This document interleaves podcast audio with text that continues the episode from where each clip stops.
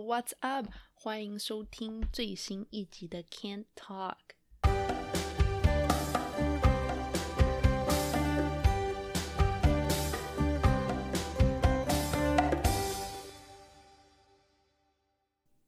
随着时间进入十二月了，今天我终于去把我的轮胎从普通的四季轮胎换成了雪胎。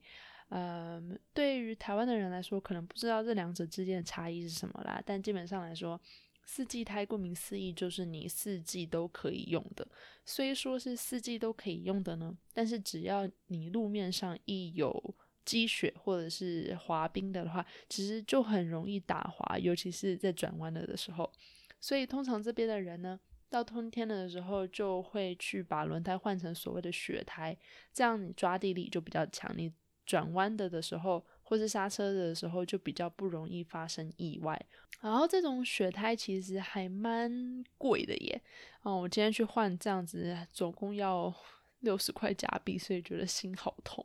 然后那边的老板还跟我说，最近因为疫情的关系，所以他们都没有什么客人。那看来他们真的就是，哎，被疫情影响的很严重啦。可能现在要存活下去都很困难，所以就算六十块很，在我心中觉得很贵，但是还是要多多支持这些小店的老板，让他们可以平安的度过这次疫情所带来的经济危机。那讲到疫情的话，我相信可能在台湾的人看国外的疫情严重度的时候，你看那个数字可能其实没什么感觉，但是相对于台湾的疫情做的非常的防范之完整哦，嗯，加拿大这边可以说是差了十万八千里，那当然也没有到美国这样一天二十二万那么那么夸张啦，但是基本上在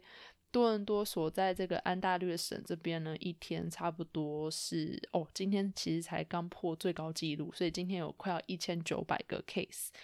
嗯，还蛮恐怖的，所以这也是为什么我们在封城之中。那到底为什么加拿大会搞到必须要封城的程度呢？这其中其实我自己觉得有好几个原因，所以今天这一集呢，我们会着重于加拿大对于疫情的政策，以及这些政策到底有哪些作用来做说明。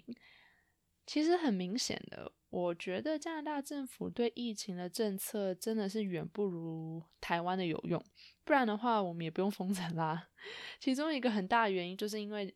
加拿大政府实在是太后知后觉了。台湾大概年初的时候就针对疫情有特别的警觉心，那普遍来讲的话，大家也都很有自发性的愿意戴口罩来配合防疫。但是对于外国人来说，平常他们只会在医院或者是手术房之类的地方看到口罩，所以平常其实根本就没人戴口罩。更甚至说，如果天气很冷啊，然后你想要戴个口罩在街上走的话，我还曾经被人家用奇怪的眼神看过，好像我很可疑这样。那也因为口罩其实不是很盛行的关系，所以一旦有这种大流行疫情发生的时候，大家完全真的是完全没有戴口罩的习惯。然后另外一个值得一提的点就是说，这边的人真的是很注重个人自由，对他们来说，政府强迫大家戴口罩这件事情就有侵犯到他们所谓的个人自由。不知道台湾的大家有没有看到新闻啦？不过加拿大人，尤其是多伦多市中心，真的很常有人上街抗议戴口罩这个政策。那其中我看到他们诉求的其中一个点就是说，他觉得。如果其他人要戴口罩的话，那是他们的自由啊。可是你不能强迫我要怎么做。所以我一开始看到的时候，其实我的反应跟大多数人应该一样，就是你这样子也太也太别来了吧？就是你怎么能够因为你个人的自由，你就不顾其他人的安全呢？但是其实这是他们从小长大的观念之一，就是我要干嘛，除非犯法，不然没人能告诉我我该怎么做。所以其实，在这种非常时刻，要强迫他们改念。我觉得是有点困难啦，而且原本我以为加拿大是一个很能够包容多元民族的社会，可是可能树大必有枯枝吧。我之前有一次去超级市场买菜的时候，我明明就要好好戴口罩，然后也有保持安全距离，但是还是有一个老爷爷就是对我大吼说：“你不要靠近我啊，滚回中国啊，都是你们啊之类的。”然后。听说自从疫情开始之后，美国国内华人购买枪支的比例也是急速上升。那虽然说加拿大没有那么的夸张，但是说实话，我有时候还是会觉得怕怕的，因为华人普遍来讲，疫情刚开始的时候，尤其是都比较有自觉性，然后所以他们也很早就开始戴口罩。虽然说我是没有被骚扰的经验啦，然后也没有人打我之类的，不过我很常在网络上面看到一些新闻说，疫情刚开始的时候，外国人其实还蛮会歧视戴口罩的华人。而且当时的加拿大卫生部长怎么样，你知道吗？他其实他那个时候有点在避免呼吁大家都要戴口罩的原因。那为什么会这样子呢？是因为其实那个时候加拿大才刚把一批口罩卖给其他国家，就他们没有想到几个月之后，我们自己国家里面也灾情惨重。然后他们如果现在说哦，大家都要戴口罩啊什么什么的，那我们明显口罩就不够嘛，所以他们可能怕说被人民骂说干嘛要把。口罩卖给其他人，所以才很含糊其辞的说，口罩虽然有用啦，但是也不是说一定要戴，怎么样怎么样的。后来还是因为灾情真的是太惨，所以才不得不改口。但是其实想当然尔，这样就已经来不及啦。很多人啊，真的好多人拿了这一点就不肯乖乖的配合政府戴口罩，然后还常常上街抗议啊，或者是不戴口罩就故意去坐地铁之类的。然后自从疫情开始之后，其实北美之间就有一个梗，就是因为许多不愿意配合政府防疫的人，大部分都是中年到老年人，所以现在在北美这种顽固的中年老年人有被冠上一个名字，就叫做 Karen。那说实话，我也不知道为什么是 Karen 这个名字，但是如果你现在去看北美很多梗图，都是在讲 Karen。那基本上 Karen 是怎么样的人呢？Karen 就是那种。固执己见，是利用白人特权来牺牲别人的利益，来为自己取得权利的女性，通常都是指白人女性居多啦。那我在做这一集的资料收集的时候，还发现 Karen 竟然有他自己的维基百科，天哪，连我都没有，没想到 Karen 竟然有，而且这还是网络流行用语。反正总而言之，通常会被叫成 Karen 的人，大多都是种族主义者。或者是有那种反疫苗观念的中年白人大妈，就是那种会大吼叫你请你出来跟我讲话的那种欧巴桑。那在疫情期间呢，Karen 就是被用来形容，因为疫情最初发生在中国而欺负牙医医护人员，或者是你知道去超级市场然后买一大堆卫生纸啊，或者是因为其他人的行为然后来报警，然后。强迫其他人一定要接受隔离检疫，或者是去街上游行反对，禁止他们去剪头发之类的那种白人大妈。然后这个词汇呢，现在真的很流行，因为他在社群媒体上面，本来在二零二零年一月的时候大概只有十万次，但到五月的时候就已经 double，哎，其实不是 double 而已，到两百七十万次，真的很夸张。而且随重点是。随着疫情越来越严重，其实各地出现 Karen 的状况也越来越多。好，有点扯远了，反正回来讲加拿大防疫的漏洞。其实我觉得还有另外一个政策是让我觉得比较匪夷所思的，就是自从疫情开始爆发之后，很多公共场所就在那边常常说什么，哦，如果你要进来，你要先量体温啊，然后要先消毒什么什么的。可是其实你一旦进去之后，根本就没有人在管。就比方说，如果你要去呃那种 shopping mall 里面买东西，那你可能进去之前，他们会先帮你量体温，然后没问题的再放你进去这 OK 啊，我觉得很好，没问题。可是如果你在比方 shopping mall 里面脱掉口罩还是怎么样，就你不戴口罩，或者是说你其实没有确实的遵守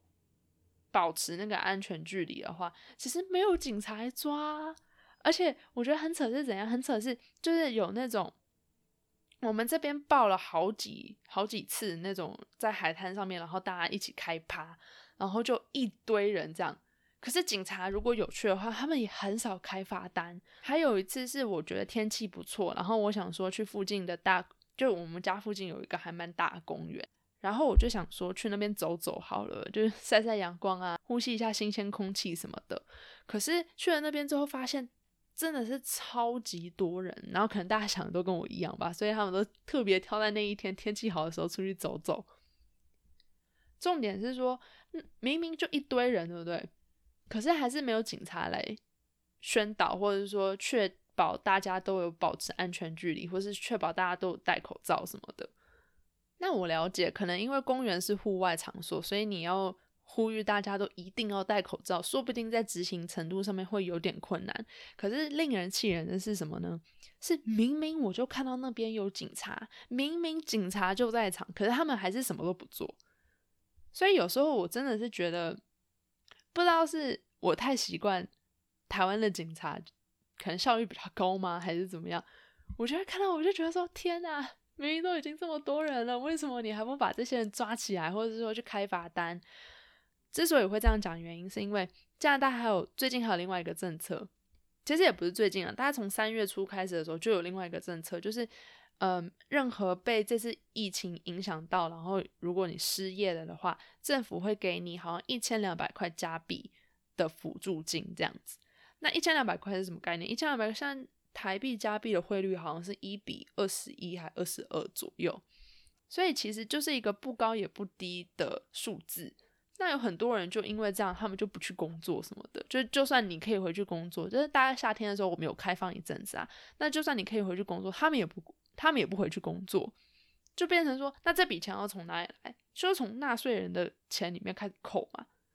所以我理所当然就会想说，那既然我们都已经，就我对于说要。把我们缴税的钱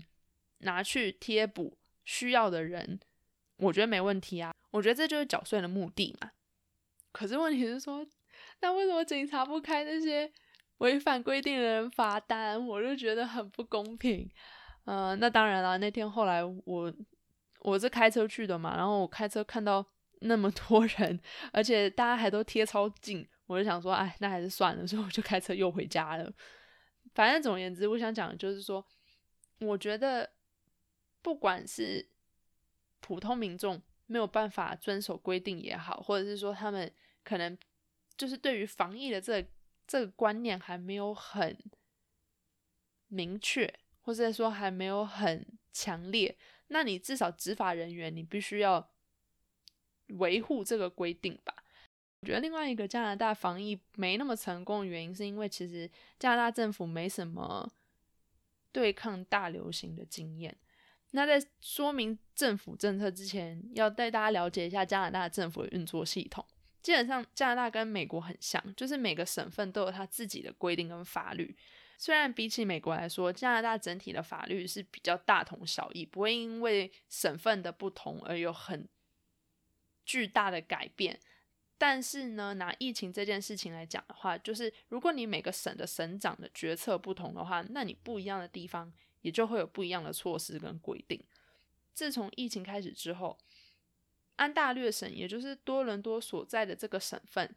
这里的政策就是一直改来改去，为了支持那种中小企业或者是独立小店能够存活下去啊，只要稍微疫情有点起色。我们这边的政府就会迫不及待宣布说：“好，所有东西现在开始开放。”那想当然了，就大家一旦又到处乱跑，疫情就更加严重。可是我们政府又偏偏总是拖到疫情说真的很严重了，才又宣布封城。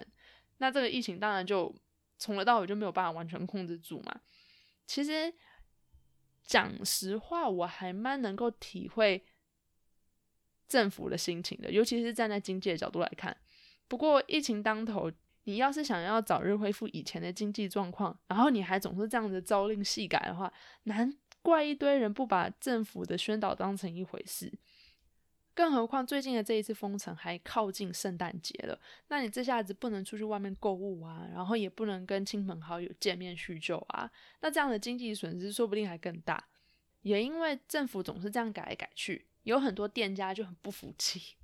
他们就不愿意照着政府的政策关门。比方说，其实最近在多伦多闹得沸沸扬扬的新闻之一，就是多伦多有点像郊郊区嘛，也你其实也没有那么郊区啊，就是大概在市区，你大概要坐车可能二三十分钟的地方，有一家烧烤店。然后那家烧烤店，他就是怎么样，他死都不愿意关门，所以呢，他就在网络上面公开。呼吁其他店家说：“哎，我不想关门，你们也不要关门，我们要一起站出来抵抗政府的这种政策，然后才能够继续维生下去。”这样子，然后这件事情还闹到新闻上去，那当然警察有去把他抓起来啦，怎么样？而且